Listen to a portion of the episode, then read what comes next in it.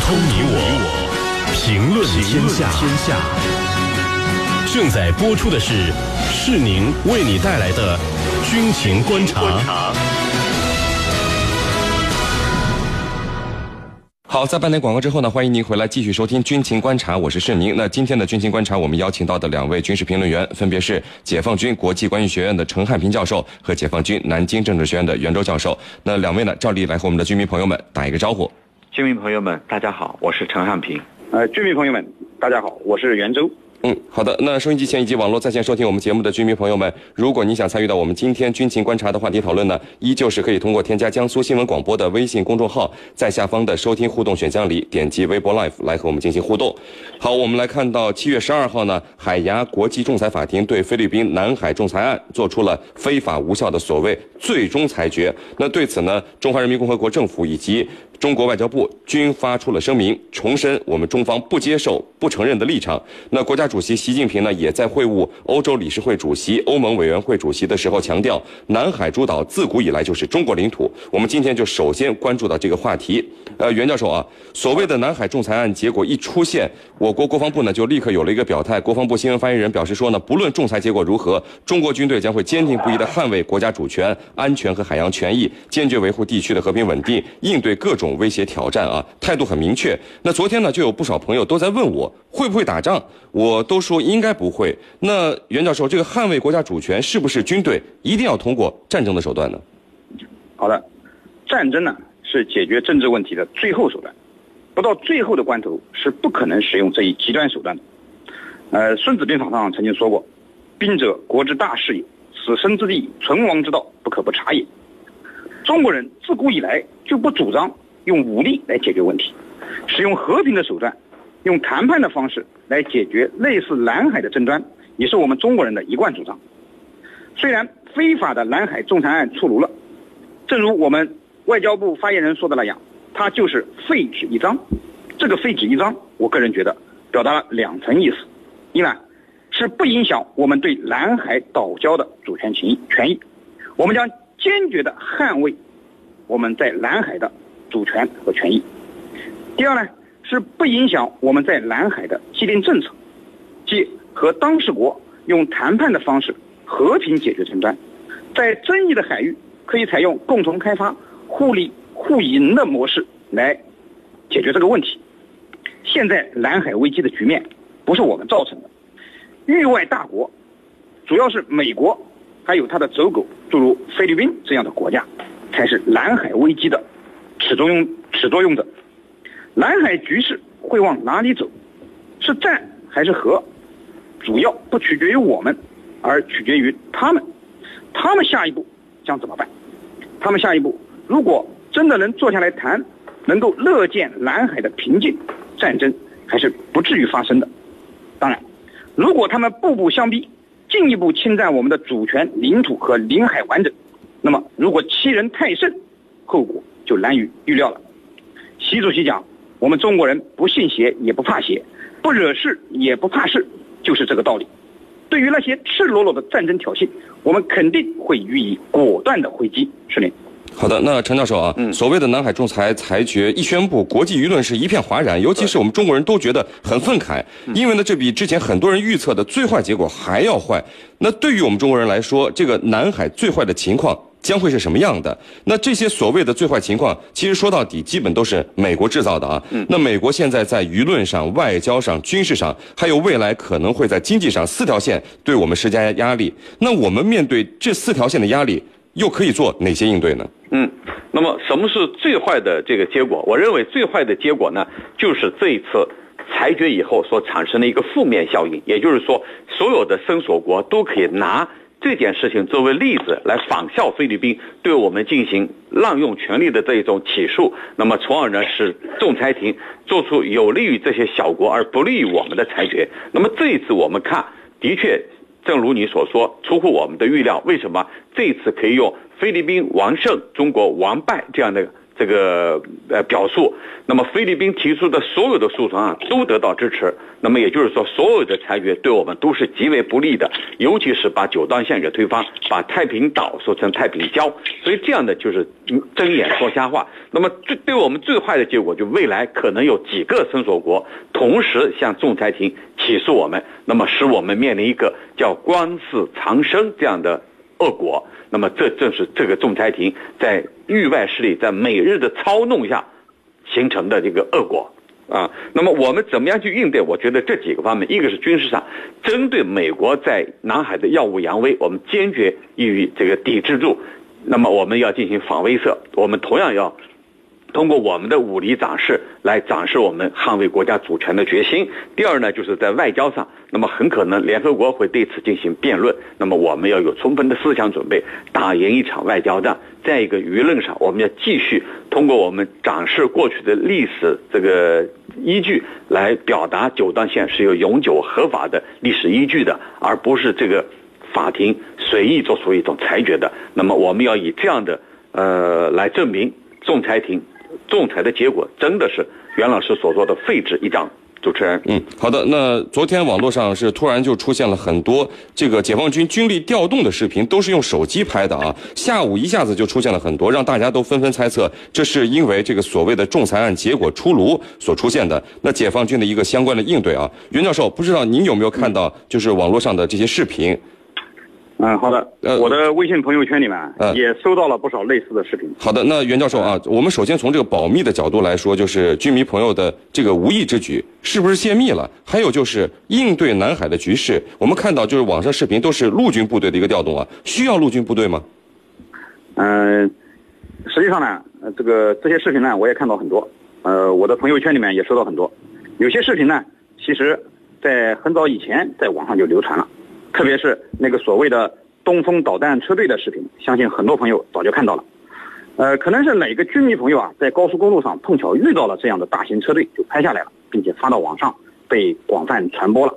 那么现在网络传播的速度也非常快，所以很多朋友都转发了这样的视频。呃，在转转发这些视频的时候，我们的军迷朋友啊，确实需要增强保密意识。有时候啊。也确实会在无意之间泄露我们军队的行动方向。敌特分子通过视频中的一些地理特征，完全可以判断出拍摄的地点、时间、行动部队的装备型号、数量规模。呃，至于说这些陆军部队的调动是不是和南海相关？呃，其实刚才陈教授在分析我们对南海的应对措施中已经说了。呃，实际上呢，我个人觉得这些陆军部队调动呢，呃，其实和南海现在的局势呢，目前。可能关系不大，呃，为什么这样说呢？因为现在我军的实战化训练啊，开展的如火如荼，而且每年的七八月份都是各个部队在进行综合战术演练的时间段，呃，通过这种综合战术演练来检验一年来部队的训练成果，所以我们很多军迷朋友经常会在高速公路或者铁路上遇到我们实施远程机动的这种部队，那么实际上它和南海的局势。并没有多大的关系。军迷朋友们把这些视频，这个发到网上，并且呢，把这些部队的调动呢和南海关联起来，实际上反映了大家对南海目前局势的关心，也反映了我们对美国及其一些这个及一些国家啊炮制的所谓非法的南海仲裁案的反感，以及希望我们的国家、我们的军队能够有效捍卫我们国家的主权权益的迫切愿望，是您。嗯，好的，我们来看到网友的消息啊，呃，有网友说，据说这个海牙仲裁法庭从成立到现在，仲裁了一百多起所谓的案件，仲裁成功率为零。那这个所谓的法庭还存在有什么意义呢？陈教授，那实际情况是不是这样的？嗯啊，是的。那么由于这个仲裁庭呢，它没有约束力，没有执行权。再加上呢，还有一些国家没有签署联合国海洋法公约，你像美国这样的大国都没有签署，那么任何判决呢就形同一纸空文，无法获得成功。那么再加上这样一个仲裁庭，在这些年来已经被一些大国所利用，那么他屡屡的做出越权、扩权、滥权这样的一个做法，使这个它的公信力呢严重受损。我们以这次仲裁案为例，那么他的仲裁。只应该局限在海洋权益之争，也就是说，海上的生物、海上的这种权益的之争，而不是主权和领土之争。那么，主权跟领土之争不在他的管辖范围内，就是说，他不应该对这个做出判决。但是，菲律宾呢，把所有的问题进行了打包，把它包装成这是一个海洋权益的之争，导致他最终的裁决结果把这个我们的。九段线判定为非法，就没有历史依据。那么很显然，它就变成了一个这个主权之争了。那么就违反了联合国海洋法公约。那么你本身就是个违法的东西，你这个法院存在还有什么意义呢？很显然，它的公信力已经降为零，甚至是一个负资产。因此呢，没有人把它当回事。我们也就很好理解戴秉国前几天在美国所说的，这是个废纸一张，没有人认可他，没有人相信他，没有人承认他。主持人，美国总统奥巴马任期结束前将对美国核战略进行里程碑式的调整，宣布不首先使用核武器。如果美国做出这样的承诺，对世界军事格局会带来什么样的改变呢？军情观察与您共同关注。好的，那各位收音机前以及网络在线收听我们节目的军迷朋友们，今天我们军情观察呢邀请到的两位军事评论员，分别是解放军国际关系学院的陈汉民教授和解放军南京政治学院的袁周教授。呃，如果你想参与到我们今天的这个军情观察的话题讨论呢，依旧是可以通过添加江苏新闻广播的微信公众号，在下方的收听互动选项里点击微博 Live 来和我们进行互动啊。好，我们来看到另外一条消息，美国媒体在十一号披露呢，美国总统奥巴马正在考虑赶在任期结束前对。美国的核战略进行里程碑式的调整，宣布不首先使用核武器。那美国总统国家安全团队的幕僚们最近几周是连开了两次会议，讨论相关的政策选项。有多名的知情的官员都透露说，除了不首先使用核武器的政策，奥巴马政府还考虑减少美国核武库现代化改造的财政预算，向俄罗斯提议把新版的削减和限制进攻性战略武器条约在二零二一年到期以后再延长五年。那在共和党控制的国会不会批准全面禁止核试验条约的情况之下呢？寻求联合国安理会通过一项禁止核试验的决议。呃，袁教授啊。这个不首先使用核武器，呃，我们的军迷朋友们都知道，一直以来都是我们中国的一个核政策啊。美国突然冒出这样的消息，您是否感到意外呢？就是世界上还有没有哪个拥有核武器的国家像我们中国这样承诺不首先使用核武器呢？好的，呃，美国奥巴马政府啊突然宣布美国要不首先使用核武器，呃，我觉得我和广大军迷朋友一样，既感到意外啊，同时呢也觉得在情理之中。呃，感到意外呢，是因为核武器啊，一直是美国威慑敌人的重要手段，也是美国实现其霸权的一个重要工具。现在突然宣布不首先使用核武器了，无疑是，呃，主动放弃了这一威慑手段。呃，对于长期以来企图维持世界霸权、争当世界霸主的美国来说，啊，的确让人有点感到意外。那么，为什么又说在情理之中呢？因为现在啊，呃，有三个方面。这是美国迟早会宣布它不首先使用核武器的哪三个方面呢？第一呢，是高技术武器的发展，特别是信息化武器的发展，使得核武器的战略威慑地位在不断下降。那么，现代的远程精确制导作战系统完全可以替代核武器，实现其战略威慑效果。第二呢，是美国在军事科技地位的这个领域的这个绝对领先地位，使它的常规武器的威慑能力。完全可以实现与核武器相匹敌。第三呢，是政治上的需要。美国通过宣布其不首先使用核武器的这个政策，来展示美国所谓的追求和平、实现世界无核化的一个姿态。同时呢，也对其他国家发展核武器起到一种限制作用啊。在这方面呢，他有意做一个表率。是的。嗯，好的。那陈教授啊，奥巴马的任期您看就要结束了。那在结束之前，他为什么会有这样的政策调整？您认为这个消息是否属实呢？这个不首先使用核武器的政策，如果美国这样承诺了啊，那对于世界军事力量格局来说，会带来什么影响或者是变化吗？嗯，我觉得这个奥巴马这个人呢，呃，离他下这个离开白宫啊卸任呢，还有不到半年的时间。那么我们回顾到这个几几个月以来，他的做法呢，我认为。这个奥巴马是一个特别喜欢留下政治遗产的人。那么我们看这个历史上八十几年来第一个踏上古巴领土的美国总统是他，那么第一个签署伊核问题、伊朗核问题协议的也是他，第一个到广岛原子弹爆炸呃和平公园献花的也是他。第一个下令签署啊，签令签署下令呢，美军挑战我们人造岛礁十二海里主权的也是他。因此呢，我们可以归纳起来看，奥巴马特别希望在自己离开白宫之后留下一系列的政治遗产。如果他率先宣布啊，美国今后不首先使用核武器，那么也是留下一笔政治遗产。那么他为什么留下，呃，这些政治遗产？刚才袁老师也分析的。那么我们可以。啊，提到一点呢，就是说这个奥巴马主要呢是以这样的一个做法啊，来吻合于他曾经获得的诺贝尔和平奖这一点上。因为曾经有很多人指责他，你跟这个这个呃，你和这个诺贝尔和平奖身份不符，因为你这个依然在策动战争。那么好，他说我这个你看阿富汗也撤回来了，伊拉克也撤回来了，那么现在我又宣布不首先使用核武器，那么他就是。